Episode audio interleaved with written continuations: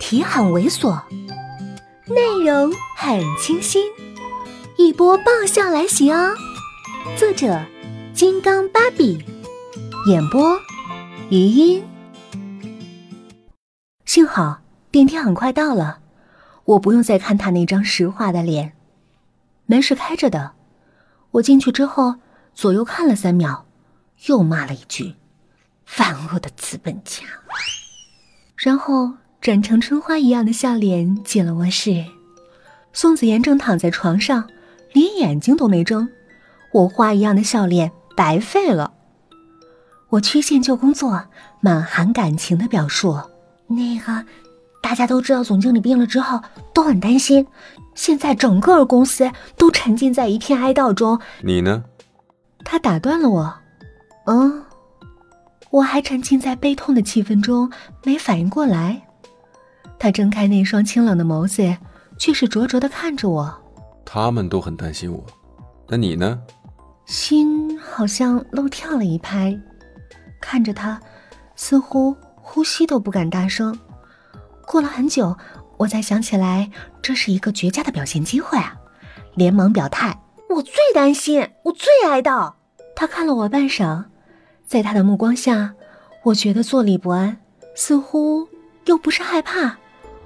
而是不安，也只是不安。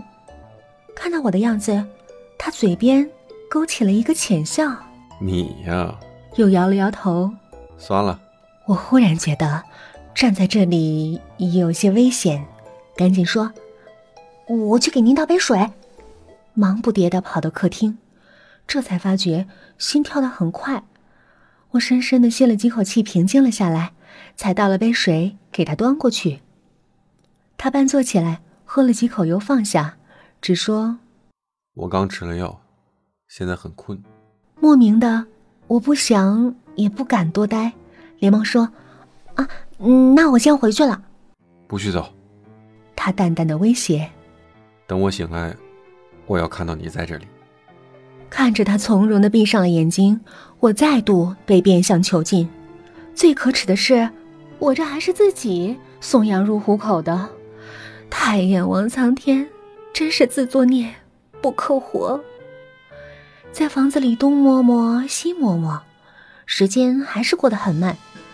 而偌大一个房子，居然连个电视机都没有，更别提电脑了，一点精神食粮都没有。百无聊赖，加上昨晚值班，我躺在沙发上就睡着了。等我醒来的时候，天都暗了很多，可宋子妍还在床上挺尸。我肚子咕咕叫的厉害，就走进了厨房。厨房很干净，调味品很丰富，只是没什么食材，只有一箱显然没开封过的超市的鸡蛋，还有半箱盒装的方便面。人不能跟自己过不去，更不能跟自己的肚子过不去。于是我决定自给自足。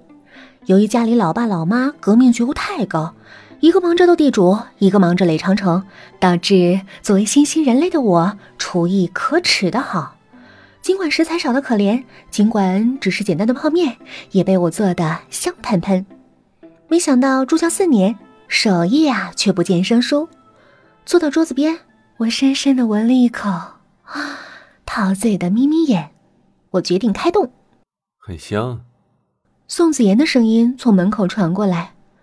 他大约是刚醒，头发有些乱，表情也稍显呆。我站起来，很狗腿的给他搬了张凳子。总经理，你醒啦？他跟老佛爷似的坐下，径自把我面前的面移了过去，动作优雅的吃。我干干的笑。总经理，你醒啦？他说：“嗯，刚醒，刚醒就跟我抢东西吃。不过吃人嘴软，拿人手短，一碗泡面换工作，值。我只能一直咽着口水，等他慢条斯理的吃完。等他拿纸巾擦完嘴之后，我觉得到了讲正题的时间了。我还没开口，他倒先提了。今天你来看我，我很高兴。我忙不迭的点头。”身为一个员工，关心总经理的身体健康是应该的。以后您生病，只要我还是你的员工，我一定会来看你的。所以，请别炒我鱿鱼，我不想当海鲜哦。很好。他点头，接着嘴边勾起了笑。这个笑我太熟悉了，每次他露出这个表情，都代表着有人倒霉。而现在，这个房子里只有他和我。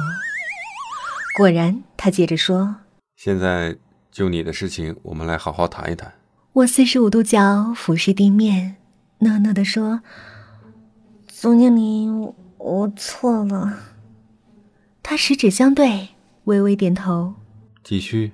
看着他脸色还算和缓，我顿时有了信心，开始慷慨激昂的检讨。公司是什么地方啊？是我们上班工作、努力为总经理效力的地方。那是神圣的、纯洁的、充满干劲儿的领土，是我们为公司、为祖国经济奋斗的地方。总之一句话，我不该在公司看鸡片儿。他看了我半晌，悠悠地说。你的错只是不该在公司看纪片，不知道是不是我听错，在公司这三个字，他说的很轻很轻，轻的让人头皮发麻。嗨，本集就到这里，下期见。